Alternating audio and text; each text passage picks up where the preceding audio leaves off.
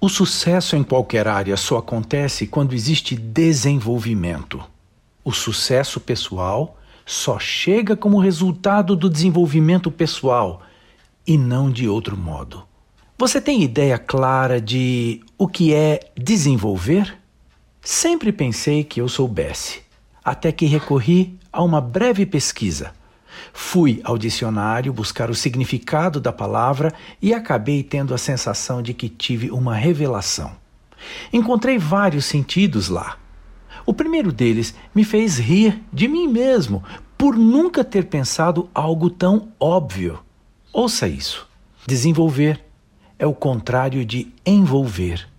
Ou seja, desenvolver é como remover aquilo que envolve.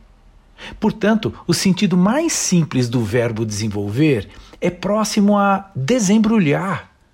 Uau! Não é lindo? E lógico também? Já o segundo significado diz que desenvolver significa aumentar a capacidade, ampliar as condições de acesso a possibilidades. É tudo bonito até aqui. Mas como tornar isso prático? Vamos juntar os dois pontos e entender. Pense comigo.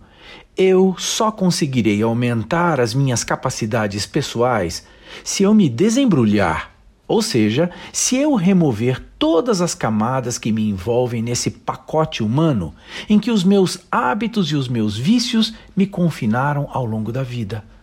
É isso o que me retém estacionado e aquém da minha realização e do meu sucesso.